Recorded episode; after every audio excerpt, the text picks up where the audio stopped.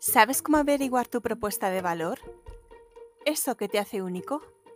Si tu hotel, casa rural, alojamiento es igual al de al lado, tienes un 50% de posibilidades de que te reserven.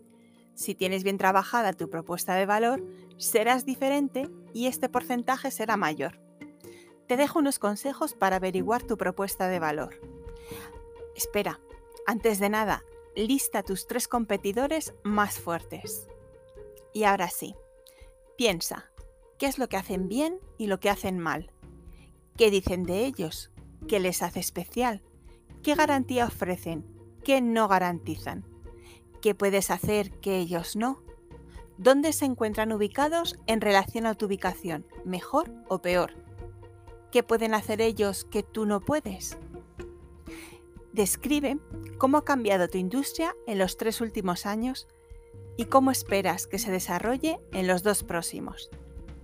Describe tu regulación y estándares percibidos del servicio al cliente y de la tecnología y calidad de tu industria. ¿Cuáles son las cualidades de tu negocio respecto a esos estándares? Sobre el escenario ideal, piensa tres cosas que serían tu objetivo. ¿Qué es lo que te haría líder de la zona? ¿Qué te gustaría que tus clientes viesen como principal punto de diferencia entre tú y la competencia? ¿Cómo definirían los clientes qué has hecho hasta ahora y qué es lo que desearían que hicieras? Por cierto, ¿qué tres cosas nuevas vas a hacer en los próximos meses? ¿Hacia dónde quieres crecer? Define cuatro cosas que hacen diferente tu competencia.